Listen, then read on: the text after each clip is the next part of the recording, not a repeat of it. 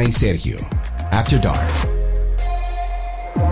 Hola otra vez, ¿qué tal? Como dice en una película que dice Hello Again, así dice una película. Bueno, qué bueno contar con sus oídos una vez más, otra semana, y que nos unamos en la distancia para reflexionar sobre distintos temas que nos afectan de manera individual y en colectivo, Karina Larrauri. Sí, señor, y hoy primero pedir excusas porque ando medio disfónica, pero no podía Tú perderme. rato disfónica. Rato, yo tengo tiempo, habrá que revisar qué pasa. Hoy queremos explorar e identificar a una persona narcisista que pudiera estar cerca de nosotros afectando eh, a lo mejor nuestra autoestima o cualquier otra área de desarrollo. Y en este nuevo capítulo de Karina y Sergio After Dark nos sentamos a hablar con Silvia Congos. Ella es psicóloga experta en autoestima, dependencia emocional y conflictos de pareja. Tras haber sufrido personalmente una relación de dependencia emocional, su mayor pasión es ayudar a otras personas a librarse de vínculos destructivos, de enseñarles a construir relaciones de parejas sanas. Y déjame decirte, Karina, que Silvia también es reconocida como conferenciante por el impacto de, de- de su discurso cuando habla de relaciones tóxicas y dependencia emocional. En la actualidad ejerce como psicóloga junto a su equipo, realizando sesiones online, presenciales también en sus centros de, Barcelona y Girona, y conduciendo los grupos de autoestima. El éxito del trabajo de Silvia se caracteriza por conseguir generar los cambios que a la persona necesita hacer en menos de 10 sesiones. O sea que te dan también como un número límite de sesiones que dicen, óyeme, después de ahí usted está bien, vamos para afuera, como decimos nosotros. Así Necesito lo- una cita urgente. Sí, exacto. Y así lo corroboran eh, todos sus eh, pa- pacientes y los numerosos testimonios de la web de la autora. Le voy a dar la página web de Silvia, es silviacongos.com. Igual lo vamos a compartir a través de nuestras redes de Karina y Sergio After Dark. Y su blog han alcanzado un gran éxito en la red, tiene más de 100 mil visitas mensuales, seguidores en todo el mundo, pero además es autora de los libros Cuando amar demasiado es depender o Autoestima automática, Si duele no es amor, que eso es verdad, Dios mío, Uy, que sí. las películas y las novelas han, han, eh, han hecho románticas esas Oh, relaciones sí. tóxicas. Oh, sí. O sea que Silvia es la persona indicada, por eso quisimos hablar con ella, para hablarnos del trastorno de la personalidad narcisista. Bueno, Silvia, eso es una introducción muy larga, pero que es correcta al hablar de ti. ¿Cómo estás, amiga? Pues muy bien, estoy encantada. Después de esta presentación, un poco más tengo que añadir. Muchas Te gracias. vendimos, te vendimos ya. Yo creo que todo el mundo que escucha este, este podcast dice, quiero, quiero sentarme con Silvia ahí. Silvia, gracias por estar con nosotros y, y te mandamos un abrazo desde acá, desde República Dominicana y qué gusto tenerte con nosotros en este podcast. Eh, pero arranquemos por definir, vámonos con lo, literal, ¿no? ¿Qué, ¿Qué hace a una persona ser narcisista? Defínenos eso.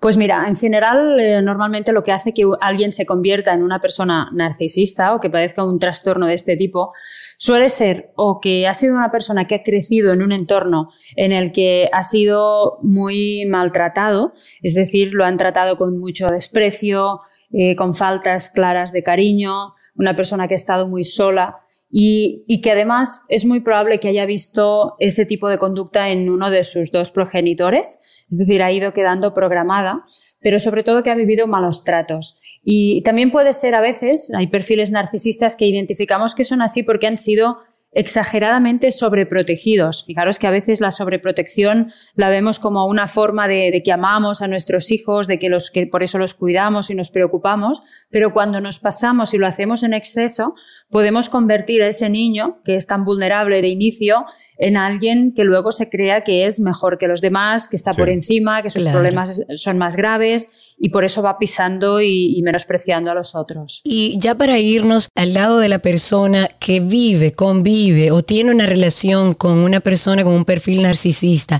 ¿cómo puedo yo darme cuenta cuáles son esas señales que me indican que estoy conviviendo con una persona con este perfil? Bueno, pues sobre todo es porque voy a darme cuenta que empiezo a, sufrir, tendré síntomas claros de ansiedad y síntomas depresivos, iré perdiendo la ilusión, pero sobre todo esa persona me daré cuenta o debería darme cuenta en algún momento que me está destruyendo mi autoestima.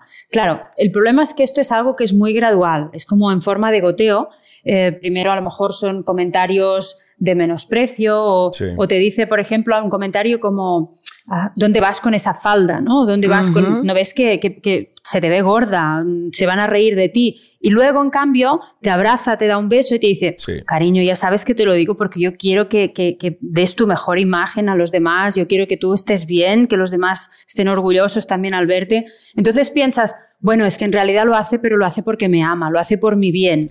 Entonces te va confundiendo entre esos mensajes tan destructivos y luego disfrazado con mensajes de cariño y tú llega un punto en el que pierdes la conciencia de si eso es malo o es bueno, de si esa persona lo hace porque realmente está dañada y es una persona tóxica o porque te quiere tanto que incluso quién te diría esas cosas si no es él, ¿no? O sea, quien más te ama es quien se atreverá a decirte esto. Yo, yo escuchándote, eh, me remonto a la serie de Luis Miguel, al papá de Luis Miguel, eh, en la serie, donde ese señor hacía eh, cualquier tipo de cosa y luego te decía, pero tío, que lo hago para porque te quiero, que lo hago porque... Exacto. Pero además, ahora que traes ese ejemplo, Sergio, si vemos una figura tan conocida como Luis Miguel, que yo, por lo menos particularmente yo, que y tú, que tuvimos la oportunidad de trabajar eh, cerca de este artista, siempre lo que decíamos es, nos parece una persona muy narcisista, que se... Y fíjate que viene de un papá... Violento, que lo maltrató, que abusó en muchísimos sentidos de él y entonces un poco concuerda con lo que dice Silvia. Claro, y no quiere decir que siempre que hayamos tenido un padre así, nosotros mm, vayamos a,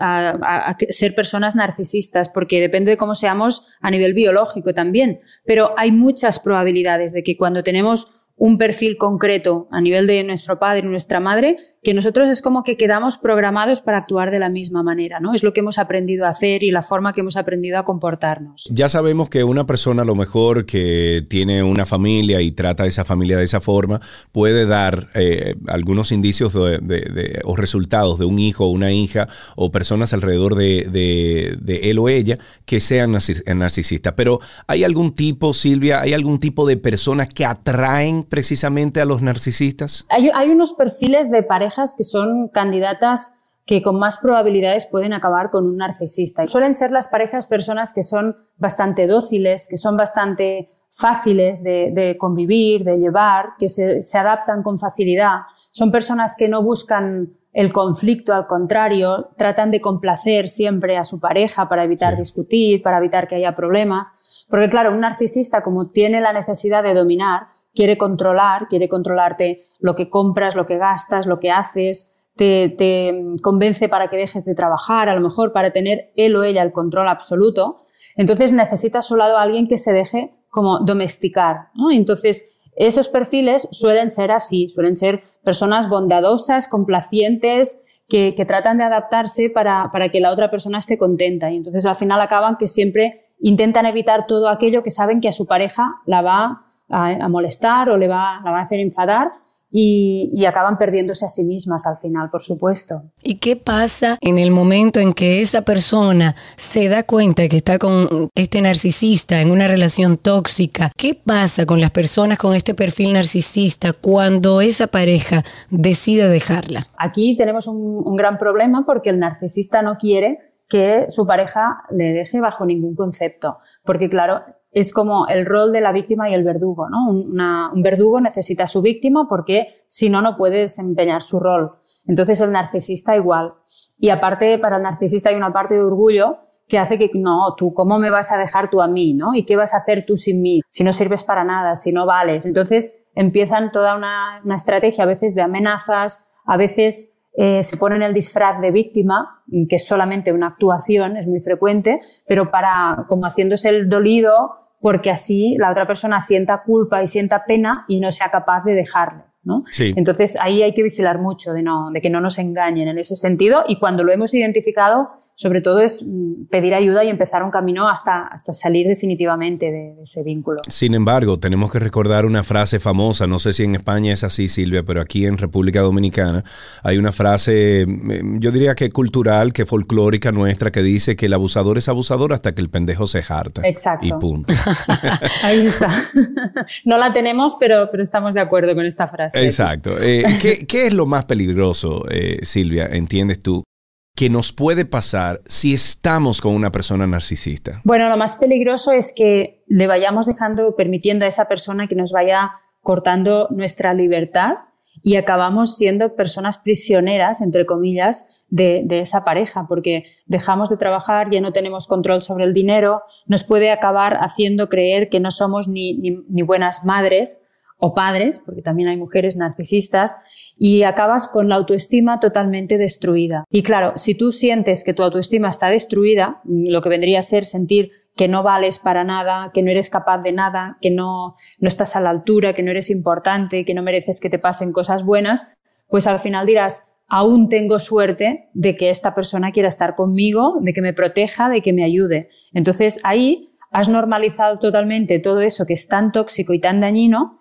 y encima se lo agradeces, ¿no? Y aparte son personas también que te van aislando de tus seres queridos, de tu familia, de aquellos que intentan protegerte y ayudarte, con lo cual te quedas totalmente solo o sola al lado de esa persona y eso es muy peligroso. Yo tengo una amiga que estaba en una relación narcisista que al final incluso consideró quitarse la vida, pero así mismo como tú lo acabas de describir, ese, esa pareja que ella tenía, él la maltrató dentro de ese mundo narcisista, de narcisismo, donde así mismo como tú describiste anteriormente, le decía yo te quiero, o sea, te hago las cosas, te digo las cosas porque te quiero, etcétera, pero la alejó de la familia, la alejó de los amigos, la alejó de, su cotidianidad y al final lo que hizo fue que ella perdió la esencia de quien ella era. Y cuando ya incluso hizo el intento de quitarse la vida, pues eh, llegó al fondo y se paró de ahí y gracias a Dios hoy ya tiene una vida saludable.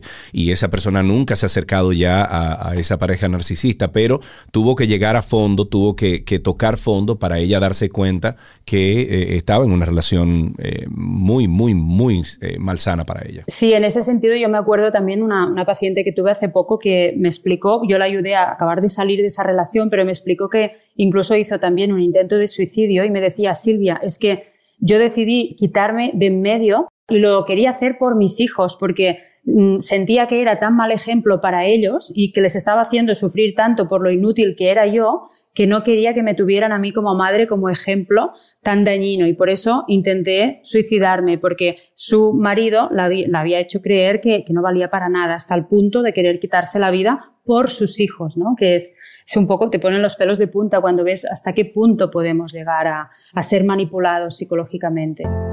En Karina y Sergio After Dark queremos que sepas que no estás solo. Por eso te compartimos un testimonio del tema que estamos tratando.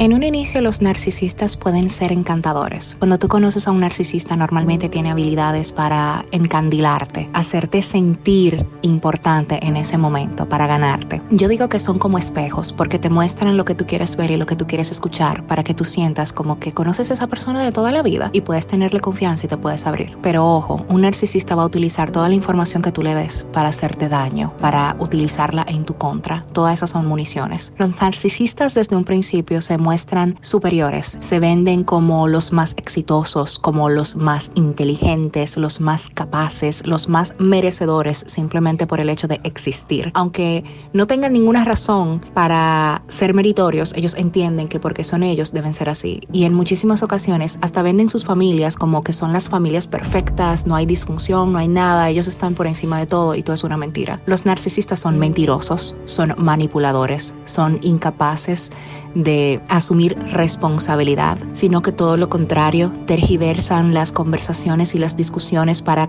siempre hacerte sentir que eres tú la persona culpable y que ellos no tienen nada que ver, que tú te lo imaginaste o que tú pensaste que era así, pero que realmente no.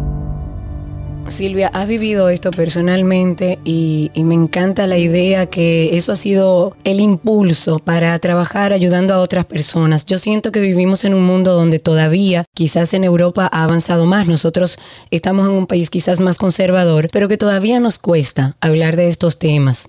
Tú que has vivido esto personalmente, ¿entiendes que, como sociedades estamos normalizando este tipo de, de, actuaciones de parejas narcisistas y que por eso nos cuesta tanto identificarlo? Bueno, yo creo que nos cuesta identificarlo porque se habla aún poco sobre esto. Es como un tema bastante tabú, los problemas dentro de la relación o, o el tema del maltrato a veces como lo acabamos, como decíamos, lo acabamos normalizando, ya llega un punto en el que uno no sabe si eso es normal, no es normal, si soy yo la culpable o no. Entonces no lo contamos, ¿no? Y también hay un punto de vergüenza a las personas que sufren una relación así, como han perdido la autoestima, no lo explican. Y va quedando como algo muy oculto y muy que está muy dentro de la propia relación. Y por eso creo que es importante espacios como este que estáis creando ahora vosotros en los que se hable de ello, que sean un altavoz para que aquellas personas que lo escuchen y se sientan identificadas pueden empezar a cambiarlo. Entonces yo creo que falta mucha educación y mucha divulgación aún, porque efectivamente es algo que es muy presente, que está muy extendido, el maltrato psicológico en general, que se da mucho en estos perfiles y que con lo que debemos hacer algo, porque es muy peligroso. Silvia, vamos a suponer que algunos de nuestros amigos que están escuchando este episodio de Karina y Sergio After Dark han identificado una relación narcisista que su pareja, ya sea hombre o mujer, es narcisista y que lo está llevando al, nuestro oyente, lo está llevando a un abismo donde eh, llega un momento en que no va a retornar. ¿Cuáles son esos primeros pasos? Si tú le puedes dar eh, un, ejemplo, esos tres o cuatro o cinco primeros pasos que tienen que dar para ir alejándose de esa persona narcisista? Pues mira, lo primero es, reconocerlo, que eso, como dices, ya si nos están escuchando y se sienten identificados, lo han, lo han visto. Tienen que tener muy claro también, una vez lo identifican, que su pareja nunca va a cambiar, porque esto es, otra cosa, pensamos que con el tiempo, pobre, como no le voy a dejar, que nunca va a cambiar y que siempre nos va a tratar exactamente igual, con lo cual debemos salir de ahí. Debemos tener claro que salir de ahí es, debe ser a partir de aquí nuestro objetivo principal y, el más importante. Y si no somos capaces de hacerlo solos, que no lo somos nunca, debemos ir a buscar, o primero, personas, alguien de confianza, a quien le podamos explicar todo lo que estamos viviendo, todo lo que estamos aguantando y explicar incluso esas cosas de las que más nos avergonzamos que hemos permitido. Porque cuando uno se escucha a sí mismo verbalizando es que he permitido esto, me ha hecho lo otro, mira lo que me hizo esa vez, aún tomamos más conciencia del nivel de gravedad de esa situación. Y luego, junto con esa persona que será nuestro apoyo, debemos buscar ayuda profesional, buscar un, profesional que nos pueda echar una mano para fortalecer nuestra autoestima de nuevo, con un trabajo terapéutico de crecimiento personal para reconstruirnos, para volver a conectar con nosotros, con nuestra valía personal, porque sentimos en esos casos que ya no valemos, que ya no servimos para nada, ya no merecemos estar aquí. Entonces debemos volver a conectar con nuestra esencia, con nuestra valía, con el amor hacia nosotros mismos y con el apoyo de esos seres queridos emprender un camino hacia la salida. Pero debemos tener muy claro que hay que salir de, esa casa si vivimos juntos y una vez fuera, reforzarnos e intentar mantenernos en pie y que no haya recaídas. Es un proceso en el que debemos prestar muchísima atención. Tal como estábamos hablando, a veces se nos hace difícil compartir con otros o acercarnos a un profesional, hablar de nuestra vida en pareja, porque muchas veces ni siquiera podemos identificar que no necesariamente la culpa es nuestra. Pero qué bueno poder hablar contigo y compartir este conocimiento para que otras personas puedan también estar en alerta. Silvia, un placer enorme hablar contigo. Muchísimas gracias, el placer ha sido mío. Una abrazo. Ya saben ustedes, señores, pueden entrar a las redes sociales de Silvia, es arroba Silvia. Estaremos también poniendo la descripción en este episodio y la página web es silviaconghost.com. Si usted mujer, hombre, no importa, se acaba de identificar como un narcisista o si usted se identifica como que tiene una pareja narcisista, es momento de cambios. Eso es lo único que le podemos nosotros recomendar en este podcast. Gracias por escuchar, gracias por la suscripción. Recuerden que si esta es la primera vez que escuchan Karina y Sergio After Dark, le pedimos que le den al botón de suscripción o de suscribirse y que nos dejen un comentario eh, positivo para que otras personas en castellano también puedan buscarnos ¿no? y, y encontrar eh, buenos comentarios para seguir nuestro contenido. Hasta aquí Karina y Sergio After Dark. Si quieres ponerte en contacto con Karina y Sergio After Dark, puedes escribirnos a infoafterdarkpodcast.gmail.com. Además, puedes seguirnos en Instagram, Karina y Sergio After Dark, Karina Larrauri y Sergio Carlo.